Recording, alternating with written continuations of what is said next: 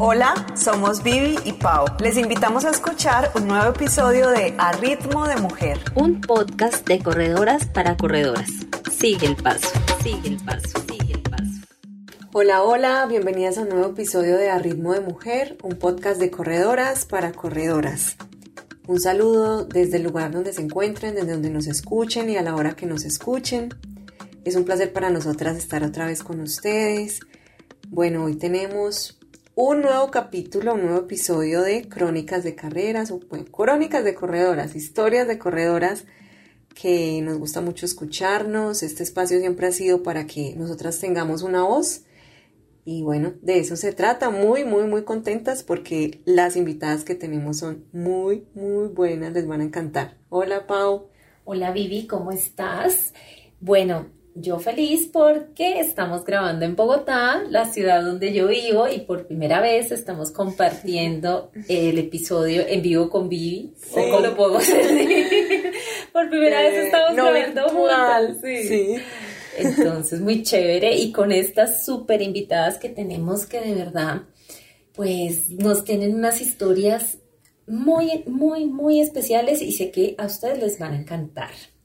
Para empezar, tenemos a una de nuestras oyentes, Carla Mandiola, periodista y corredora que vive en la ciudad de Santiago, en Chile.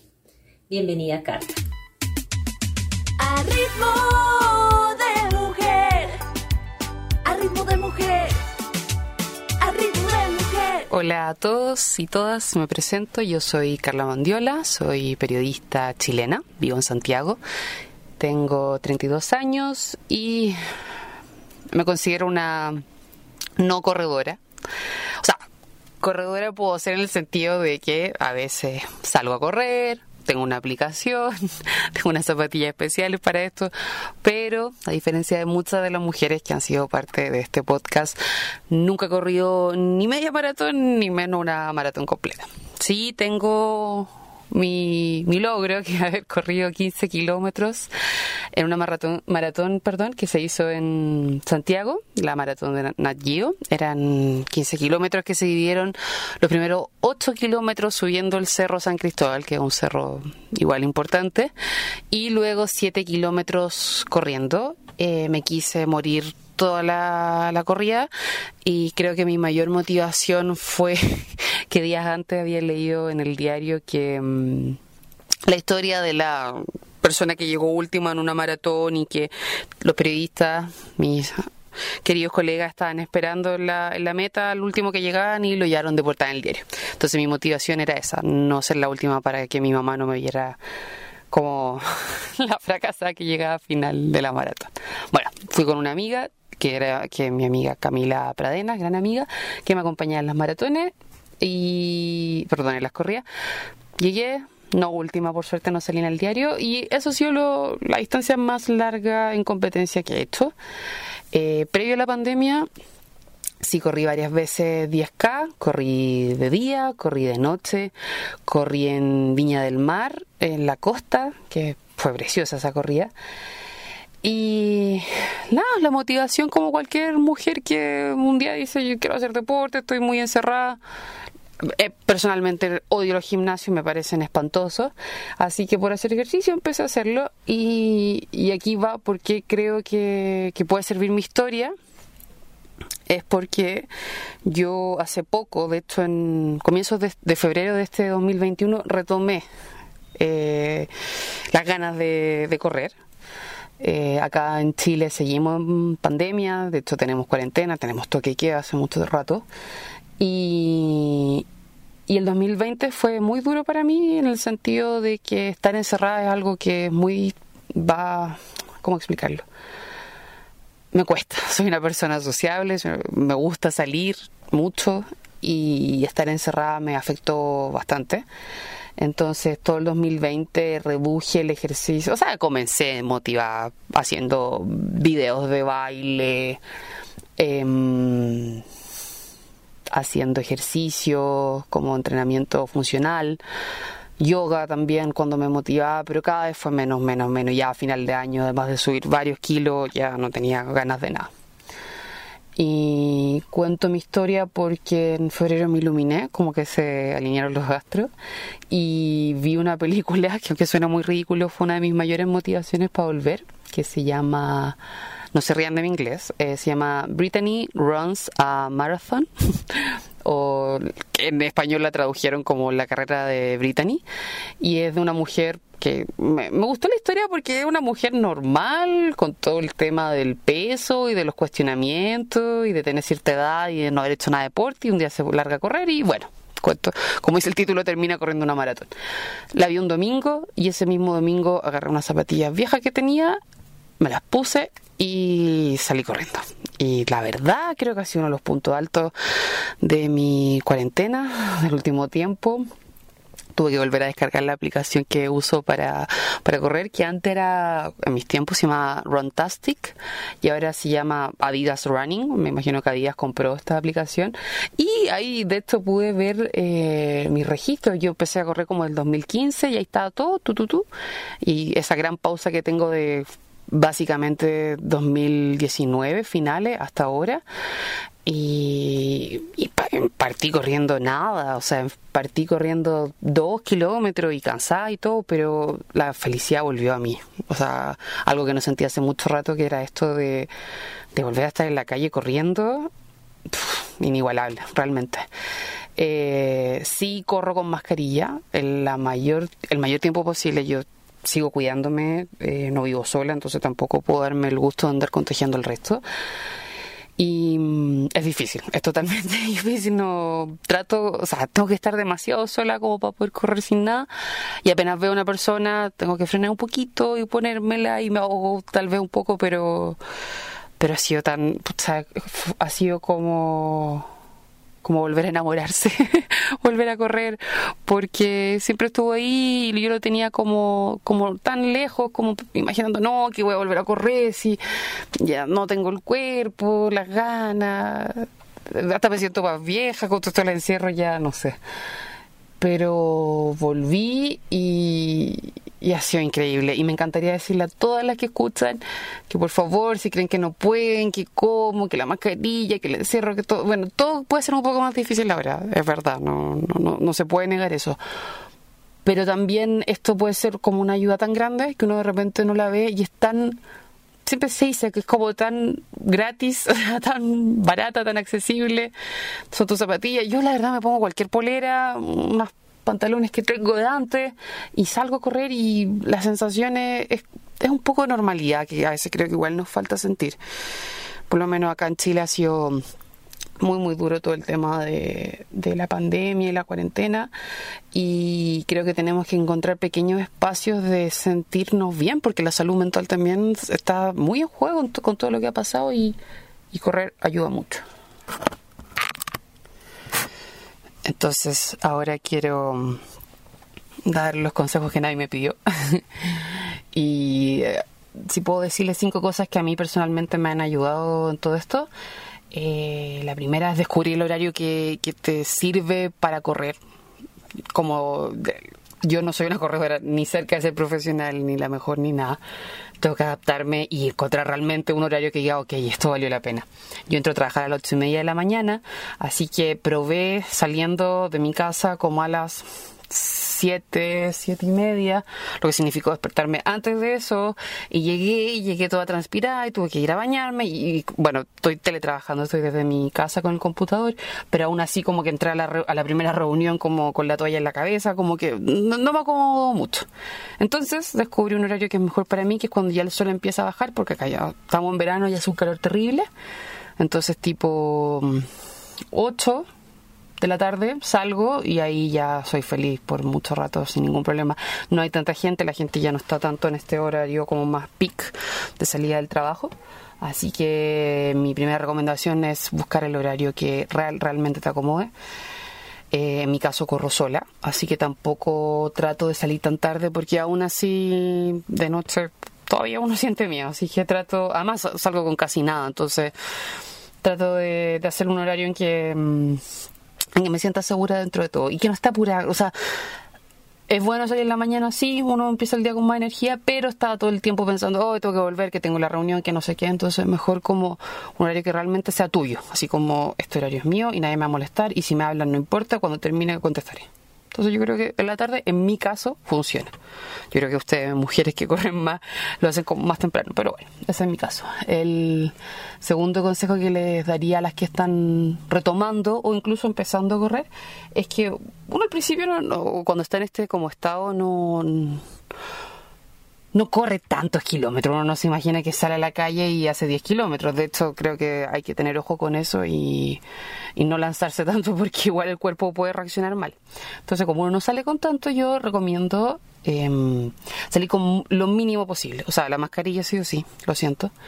Eh, la llave, si es que no, si es que vives sola o nadie te puede abrir, si vives con alguien, eh, pedirle a esa persona que te abra la puerta al llegar o esconder la, la llave debajo de la alfombra de tu casa si es que confías en los vecinos pero no llaves, yo no llevo dinero si es que salgo, porque sé que no voy a correr tanto, no voy a estar más de 40 minutos afuera, no. Tampoco, ya, y aquí me pueden retar ustedes que corren más, pero yo no llevo una botella de agua, yo tomo agua antes de salir para no andar con la botella en la mano, porque, insisto, no corro tanto. Me imagino que las que corren más estar indignadas diciendo que este hablando está loca, pero me parece bien eh, correr con lo justo. Y eso, bueno, y yo escucho la música y tengo la aplicación en mi celular. Entonces llevo el celular en la mano. Tengo también una banda que me pongo esa en el brazo. Y eso sería los audífonos que siempre tienen que estar. Eso sería todo lo que llevo. De verdad, menos es más. Y andar preocupada de cosas, de que el banano, de que el bolso, de que yo trato de evitar todo eso. Eso. ¿Qué otro consejo puedo dar que me ayuda ahora? Eh, yo ya me di cuenta que el, comienzo para mí es lejos lo peor. O sea, yo puedo estar muerta al final, pero voy a correr con más ganas que cuando estoy recién empezando. Eh, como derribar el muro y hacerlo y no pensarlo tanto porque el comienzo, uff, o pienso en el comienzo y digo, no, no voy a salir, no voy a salir, no, qué lata, qué lata. Y nada, hay que hacerlo, lanzarse nomás porque en mi caso, de nuevo, siempre lo desde mi corta experiencia, es complicado y pero pasa, eso es lo mejor de todo. Pasa y cuando uno ya llega a un estado de correr que, que está como entusiasmado, se olvida de todo y ya está. Otro consejo que doy a las que corremos poco, estamos retomando, cambiar la ruta. Es súper importante eso. Y incluso alguna vez lo leí como un ejercicio mental, que siempre es bueno ir cambiando las maneras en que uno llega a casa, por ejemplo, o un recorrido que tienes que hacer seguido, tratar de hacerlo por calles distintas. Sirve para la cabeza, sirve para no aburrirse. Uno descubre lugares. Yo vivo acá en Santiago y de repente me empiezo como a perder entre comillas porque me meto en una calle, salgo por otra y lo hace mucho más interesante que estar todo el rato en una línea recta o en un camino que tú ya lo conoces perfecto. Entonces, también hasta con lo, mira, la verdad, con lo poco que salimos, yo considero que si uno puede recorrer un poquito más de manera cuidadosa frente a todo lo que está pasando, bien, aprovechemos también de pasear si se puede dentro de la ciudad. Y mm, otro consejo, y esto va dirigido directamente a usted y a su podcast, es eh, buscar ayuda más allá. Yo no, no pertenezco a ningún club de, de, mujeres que corren. Personalmente veo muy poca gente, con suerte veo a mi amiga, entonces trato de, evitar ver tanta gente, sí leo y todo eso. Y aquí va lo que yo les digo como buscar un apoyo externo, sentir que uno no está sola en esto, porque se, se siente solo, sí. Y es bueno, a mí me gusta salir sola porque no, no dependo de nadie, voy donde quiero y todo el cuento. Pero de repente es mejor cuando alguien dice, ya vamos, salgamos, o entender por qué estoy haciendo esto y por qué no estoy mejor estar viendo tele. Y ahí quiero mencionar dos cosas. Uno, Lectura. Yo, el libro que lo han comentado en, otros capítulos acá, el de Murakami, eh, se me olvidó en este momento el nombre, voy a buscarlo. ¿De qué hablo cuando hablo de correr? La verdad es que leerlo ha sido como, como revitalizante, como que encuentro en él como una motivación que de repente también la puedo encontrar en mí. Y está bueno como sentir que lo que uno hace por, cual sea que uno tenga la motivación por bajar de peso, por salud, por cualquier cosa, tiene, tiene más aún. O sea, me refiero a que si yo comencé a correr por bajar de peso y también me doy cuenta de que me sirve para ordenar mi cabeza, por ejemplo, que de repente se me escapa y se me desordena mucho, y lo leo a través de sus palabras, es, es mucho mejor, es más motivante aún. Así que esa es una manera. Y la otra, y esto va, no, no es porque sean ustedes, pero otra cosa que me ayuda un, montón en todo esto de volver a correr es escuchar, la, escuchar este podcast. Yo las encontré a ustedes en Twitter y, y fue, no sé, algo cambió, de verdad, como que sentí que, mm, que te- tenía un sentido lo que estoy haciendo, que a veces parece una locura estar con mascarilla, esquivando a la gente, de repente sola, como, ¿por qué me estoy haciendo esto? Pero a veces la escucho a ustedes mientras corro y digo, ok. Hasta me río de repente con las cosas que hablan, aunque estoy muerta cansada con la lengua afuera. Pero como que esa compañía que dan ustedes, esa compañía que me puede dar Murakami o videos, no sé, como que creo que no es fácil correr. Creo que aunque sea muy natural, no, no requiere algo físico grande, sobre todo ahora que estamos encerrados. Entonces, encontrar el apoyo externo lo encuentro tan, tan importante y aprovecho este espacio que amablemente me dieron para dar las gracias porque quizás ustedes desde Colombia, donde estén, no, no se imaginan cómo pueden ayudar a alguien que está tan lejos en Chile, pero lo hacen, ayudan mucho, sobre todo uno cuando está recién comenzando, porque no, ah, yo siento que después de toda esta locura que hemos vivido, como que uno hace las cosas casi un poco por inercia y volver a reencontrarse con el, con la calle, con correr, le da un sentido a, a todo y ustedes han ayudado mucho a eso. Así que esos son mis consejos de inexperta, además de hidratarse, usar bloqueador, elongar, tantas cosas. Pero creo que esas son las cosas que a mí particularmente me han ayudado en esta época de volver a correr. Lento, a mi ritmo, eh, cero estilosa, o sea, ojalá no encontrarme nunca con nadie en la calle, por suerte estoy con mascarilla. Pero de todas esas cosas, eh, me reencontré conmigo misma y eso ha sido, uff, bueno, porque me, había perdido un poco. Así que si esto le sirve a alguien, feliz, porque ojalá seamos más las mujeres que estamos en la calle. Yo todavía me encuentro mucho más con hombres que con mujeres corriendo y me gustaría que el panorama igual cambiara. Así que muchas, muchas gracias por lo que hacen. Su trabajo es, no sé, me ha ayudado tanto, así que si esto, este es como mi pequeño homenaje desde Santiago, Chile. Así que gracias, un beso.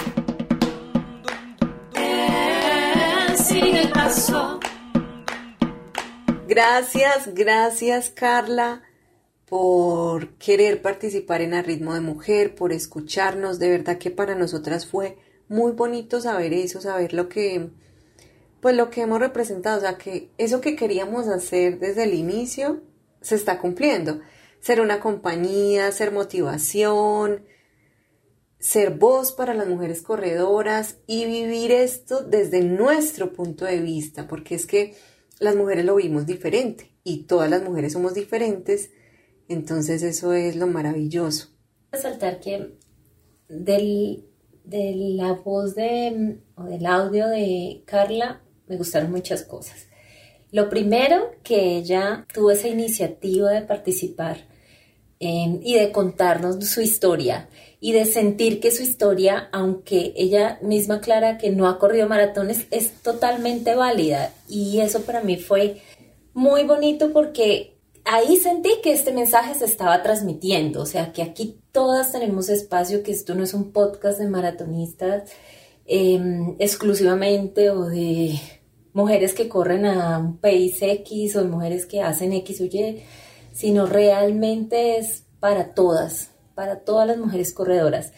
Y solamente con el hecho de ponerse los tenis y salir a correr, hagamos un kilómetro, hagamos 10, hagamos 100, todas somos corredoras y nuestras historias son totalmente válidas. Entonces, Carla, gracias, gracias, gracias.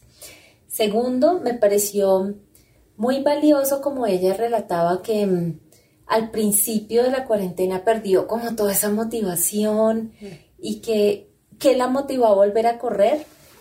Fue muy, muy chévere porque creo que todas hemos pasado por esos momentos. No, total. Y en la cuarentena sí que es cierto, lo vivimos, es que fue muy duro. O hemos tenido épocas así, también, todas.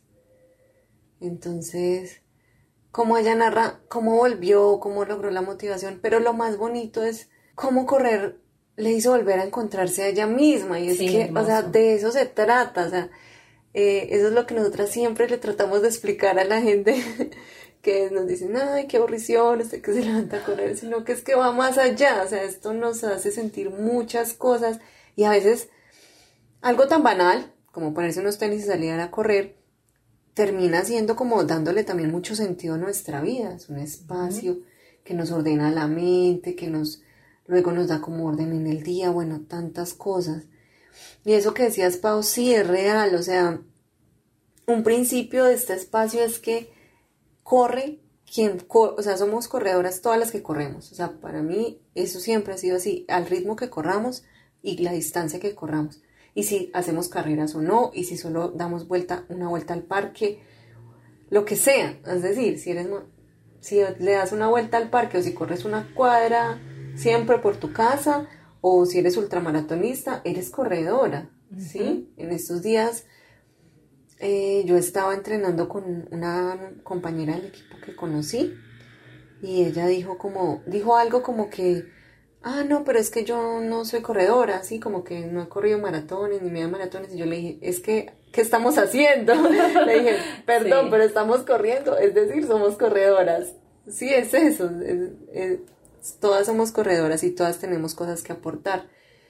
Y esos consejos también que Carla nos dio, es bacano porque sí, o sea, Sí. y es desde lo simple también. Sí, de- desde Eso la cotidianidad, de lo que nos construye como mujeres corredoras y desde lo que nos da esas, esas motivaciones y como esas ideas para que sigamos adelante a pesar de las circunstancias y de lo complicado que ha sido este tema de la pandemia para todas. Ojalá que esto que nos cuenta Carla también les ayude a ustedes a motivarlas. A mí, a mí personalmente me motiva mucho todas ustedes, esta comunidad que hemos armado, este podcast y me motivan mucho mis amigas.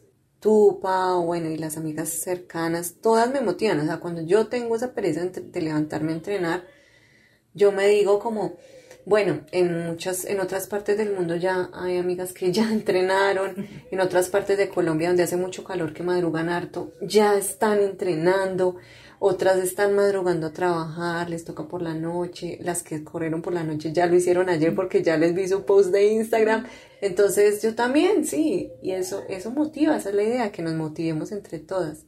Y ahora sabiendo que, viendo más, más real que, que llegamos a mujeres con quien no teníamos ningún contacto, que, que el podcast nos unió, como con Carla, pues es mucho más motivante realmente. A mí eso me dio un subido. Nosotras cuando empezamos a hacer este podcast, am, bueno, dijimos, vamos a hacerlo por nosotras, porque queremos y como pues nosotras tenemos otros trabajos, lastimosamente, quisiéramos dedicarnos de A lleno a esto, pero dijimos, bueno, me- con lo que se pueda, eso sí, pues con toda la pasión, pero así no solo nos escuchen, no sé, ¿quién nos va a escuchar? Como que cinco amigas así, casi obligadas, eh, vamos a que nos escuche Alejandro y Roberto, que son como nuestros compañeros, nuestras parejas y ya, mi mamá. Pero dijimos, no importa, o sea, vamos a hacerlo y, y bueno, y hemos tenido respuesta claro desde nuestras amigas, conocidas y de nuestro ambiente cercano, pero también saber que ahora hemos llegado como a personas como Carla, es como que ¡Wow! esto vale la pena. Ay, no, nos encanta. Pues unirnos así nos ha unido mucho y, y la idea es esa, ir conformando una red y creo que, Que sí. siga creciendo esta Que red. así sea. Gracias Carla y un abrazo enorme. A ritmo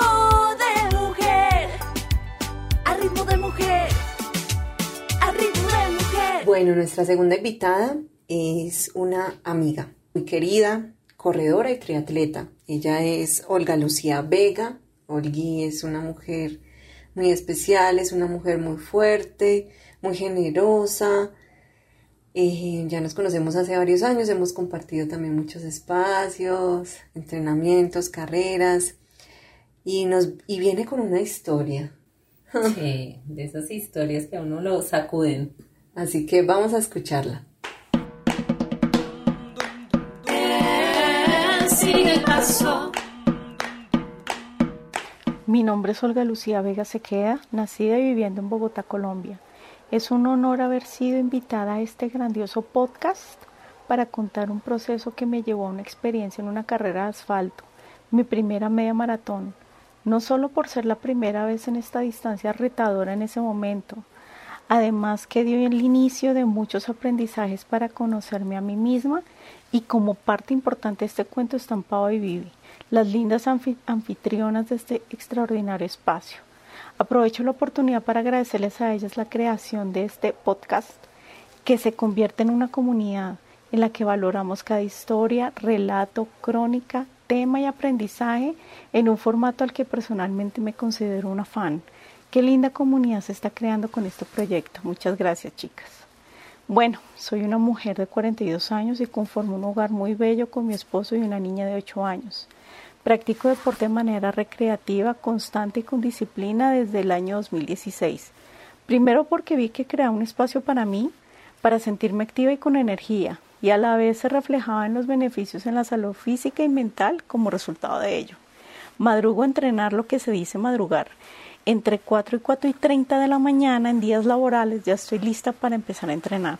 Luego de meditar de 10 a 15 minutos, me encanta descansar los sábados y los domingos el entreno también es temprano. Tomé este hábito ya que al ser una mamá y una niña de 8 años y ser afortunada de laborar, debo dejar todo listo previo a las 8 de la mañana, hora que inicia mi jornada en la oficina y bueno, atender todos los demás temas. Este es un relato de un proceso. En el 2016 y con 37 años inicié en el running y lo vi fácil, ponerse unos leggings, un saco para correr, una camiseta, obvio por la hora en que salía, depende de la temperatura y calzarse unos tenis. El tema es que no tenía ni idea que habían marcas especializadas, el tipo de pisada, la sensación del pie con los tenis, bueno, todos esos aspectos que pasé por alto a la hora de empezar. En el camino fui indagando y iba conociendo más. Ya para enero de 2017 había experimentado dos carreras de 10K y sabía que era necesario contar con alguna guía para saber de técnica, un plan de entreno, qué hacer y qué evitar. En esa búsqueda encontré en una cuenta en redes sociales que se estaba realizando una convocatoria para prepararse hacia la media maratón de Bogotá. Y claro, eso era lo que necesitaba. No sabía que era correr más de 10 kilómetros, pero bueno, hagámosle que sabía que era capaz de hacerlo. De manera paralela estaba en un grupo de yoga de manera virtual en donde conocí a Vivi Pau. Me inscribí en la convocatoria y se formó un grupo diversificado. Unos querían aprender como yo, otros mejorar tiempos, otros querían entrenar en compañía. El grupo lo lideraba una nutricionista y triatleta, quien nos organizó por grupos acorde a unas pruebas físicas iniciales realizadas. Cada grupo tenía un plan de entrenamiento y se cumplía por una parte en entrenos presenciales y por otra cada uno por su cuenta. Por, circunstancias en el hogar, el cuidado de mi hija, que para esa época tenía cinco años, y los temas laborales no lograba asistir a todos los entrenamientos en grupo entre semana. Sin embargo, trataba de ponerme al día en los aspectos teóricos que trataban. Ya conocía más sobre técnica, la ropa adecuada, estaba más informada sobre los tenis que se podían conseguir en el mercado y demás jerga running. Sin embargo, aún faltaba por conocer. Encontrar los tenis adecuados me llevó bastante tiempo, tanto así que hasta un año después de esa media maratón logré compaginar con los que hasta el momento me he sentido bien y cómoda. Cuando empezaron los entrenamientos de manera presencial y de fondo, ya de más de 10 kilómetros y estaba muy entusiasmada, se presentó el primer obstáculo. En una postura de yoga esforcé mucho el isquiotibial derecho y lo jalé a tal punto que me ocasionó una lesión. Ese jalón lo sentí en lo más profundo de mi ser, un dolor impresionante. Y claro, a poco de dos meses de la media maratón la presión fue horrible y la sanación tomaba tiempo. Sin embargo, me permitía correr. Al comentarle lo ocurrido a la entrenadora me, desilusionó mucho que no le prestara atención y no recibí la guía adecuada para esa lesión. Ese fue el inicio para que se evidenciara una lesión aún más compleja, en consideración a que no sabía que estaba utilizando un calzado que no era el adecuado para mí. Aproximadamente a las dos semanas empecé a cojear. Ay, no, ¿y ahora qué era esto? Todo iba bien, entre comillas, y de repente cojeaba. Me asusté y consulté a un primer ortopedista me indicó que ese dolor Me pasaba con un ungüento y unas pastillas que me aliviaban el dolor y me desinflamaban la zona. Con eso seguí las indicaciones de la utilización del famoso ungüento y la toma de las pastillas. Efectivamente el dolor disminuyó pero no cesó y con todo y eso seguí con el entrenamiento. A las dos semanas previas a la media maratón, el domingo del último fondo, estaba programado realizar una ruta de 21K, con algunas modificaciones en el trayecto del que iba a ser de la media maratón en Bogotá. Ese día, la vida me llevó a encontrarme en la ruta con Pau por la ciclovía en la calle 26 en Bogotá, muy cerca del centro de la ciudad. Ella iba feliz bajando después de ponerse en el podio de una carrera organizada en el gimnasio al cual ella iba a entrenar. Yo iba en su vida y al vernos nos saludamos y cuando le conté que estaba haciendo un fondo 21K la expresión de ella cambió por completo. Una expresión de asombro, de no entender del por qué a tan solo dos semanas de una media maratón yo estaba haciendo la ruta de una media maratón. En ese momento no entendía el asombro, fue día después que lo entendí. Gracias Pau por ser una alerta en ese momento. El fondo lo terminé, pero muy adolorida. Sin embargo, ahí estaban las pastillas milagrosas que me iban a quitar el dolor y seguí con esa mentalidad. Llegó el gran día, mi primera media maratón. Estaba emocionada y también con nervios. El dolor no se dio, pero silenciaba dentro de mí con las pastillas milagrosas. Para el exterior todo estaba perfecto y hasta me lo creía a ratos. Sin embargo, eso no era así. Estaba haciéndome daño, tratando de cubrir un dolor que me hacía cojear pero el ego para ese momento fue más poderoso que mi intuición y eso bajaba mi frecuencia y no lo reconocía. Tenía una venda de ilusión falsa, pero me preparé con los, con los temas propios para salir a la carrera, además de tomarme las pastillas y la aplicación del ungüento. Corrí mi primera maratón con media maratón con dolor y pensaba que eso podría ser normal. Ese velo de la ilusión me hacía pensar que todo seguía bien porque hice un tiempo de dos horas y diecinueve minutos y que me fue bien, a pesar de estar con pastillas. Bueno, ya terminando la carrera, el grupo al cual me inscribí cumplió con el cometido de llevar a sus integrantes a la meta y se disolvió. La sensación de realizar mi primera media maratón no se sentía completa ni satisfactoria, seguía cojeando y el dolor me venció. Creo que fue a la semana que mi ego ya no resistió más hasta que mi instinto entró con la fuerza para dejarme ver que necesitaba otro camino. Solicité una nueva cita con otro profesional en ortopedia y esta vez fue una doctora. En el momento de la cita la doctora me indicaba que era mejor realizar una resonancia magnética en la zona del dolor y que lo mejor era que dejara de pensar en correr. ¿Por qué dejar de correr? He escuchado en varias oportunidades a profesionales de la salud que consultarles sobre dolor en rodillas, espalda o en mi caso en la zona de la pelvis, generalmente la solución es dejar de correr. No lo logro entender, pero bueno. El caso es que realicé el examen y al tener el resultado, como la siguiente cita estaba tan lejana en tiempo, Vivi apareció. No recuerdo bien cómo se dio la conversación y le conté sobre el tema. Me recomendó un médico muy bueno y me envió el contacto, quien hoy es mi entrenador, el de Vivi y el de Pau, valga el comentario. Ahí mismo lo contacté y le pedí el favor que revisara el resultado del examen. Él muy amablemente y con toda la paciencia que lo caracteriza, me explicó que tenía una lesión en el psoas y que requería de terapia y cuidado para su recuperación. Me planteó hacerla con él e inicié la recuperación, obvio, con él. Este proceso inició en agosto de 2017 y terminamos la recuperación en diciembre de ese año. Al finalizarlo y ya iniciando de nuevo a correr, no quería quedar a la deriva de nuevo, por lo cual le pregunté al doctor Jesús, ¿y ahora qué hago? ¿Cómo sigo? ¿Qué hay que hacer?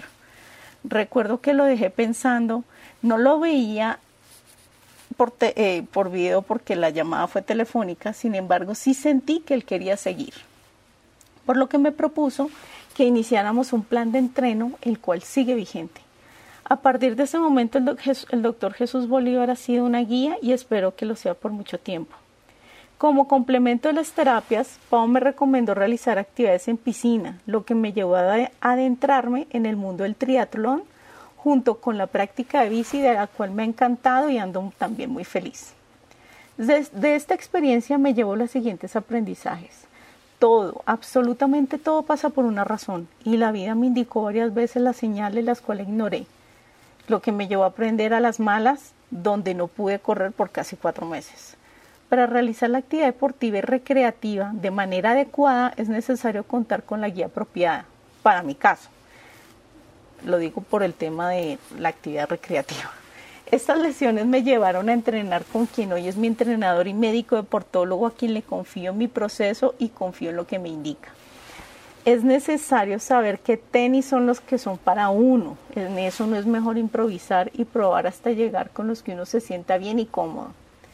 Fue el comienzo de un camino autoconocimiento que sigo transitando, incorporando todas aquellas actividades y sensaciones que sean de goce y disfrute, a la vez que nutran mi cuerpo y mi ser y en donde se equilibren los espacios propios, los del hogar, los de la familia, los de la pareja, hijos, familiares, círculos sociales y laborales.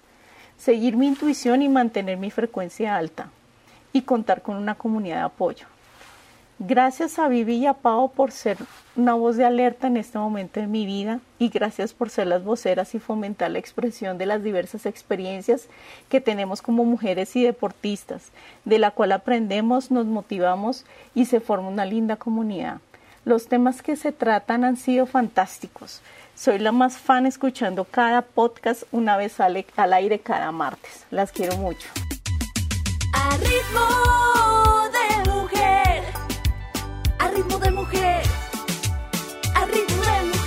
Muchísimas gracias por compartir tu historia con nosotras, con nuestras oyentes. Realmente tu historia es una historia de, de superar una dificultad bien difícil y empezando, porque cuando uno está ya muy encarretado en este tema y ya ha corrido muchas carreras o ya ha participado en muchos eventos, pues uno dice, como sea, vuelvo a hacerlo. Pero siendo su primera carrera y que ella no hubiera desistido y se hubiera convencido de que se iba a recuperar y que esto era para ella y le gustaba, para mí es una lección de vida. O sea, a mí me encantó esa parte de la historia de Olga porque de verdad muchas veces tiramos la toalla en proyectos en los que tal vez sí teníamos un, un gran futuro, en los que podríamos haber aprendido o haber disfrutado mucho o haber logrado metas que nos hubiéramos propuesto, pero los dejamos porque el, el primer intento tuvimos un tropezón muy grande y decidimos no seguir. Y ella nos demostró que, que podía y, y ha hecho un montón de cosas. Olgui es, una tesa. increíble, es increíble. A mí también me da como una, una enseñanza desde el ego, porque nosotros también a veces caemos mucho en el ego y el ego es como el que nos domina en todo. Sea, entonces queremos más, entonces no nos esperamos, entonces... Y ahí, por ejemplo, siendo una mujer tan fuerte, fue difícil también para ella de tener que parar, porque ella sí tuvo una lesión grave, tener que parar. Yo me acuerdo en ese momento en que ella no, todavía no podía correr ni nada, que fue justo en una maratón de Medellín. Ella viajó a Medellín a animar Sí, solamente. hermosa. Entonces, Mm. yo pienso que es difícil eso, es difícil cuando uno no puede correr y dedicarse solamente a estar pendiente de quienes corren, ayudarles, eso, ser soporte, y, pero esperar, o sea, tener como la calma, calmar el ego, esperar, volver a empezar de poquito, hacer las cosas bien, ¿sí? Eso, eso cuesta mucho y valoro mucho que alguien nos haya querido contar esta historia de... porque no es fácil, a veces igual las redes está- se está- están llenas de, de De gloria, éxito. éxito, belleza, risas, perfección, pero De no, acuerdo, no es así, no es así porque esto también es difícil, esto también cuesta. Y a quienes están empezando, que a veces tienen tanto miedo a las lesiones, a veces no es, no es que lo queramos normalizar, pero cuando, si sobre todo somos como nosotras, mujeres adultas que apenas estamos empezando en esto, el cuerpo no está preparado.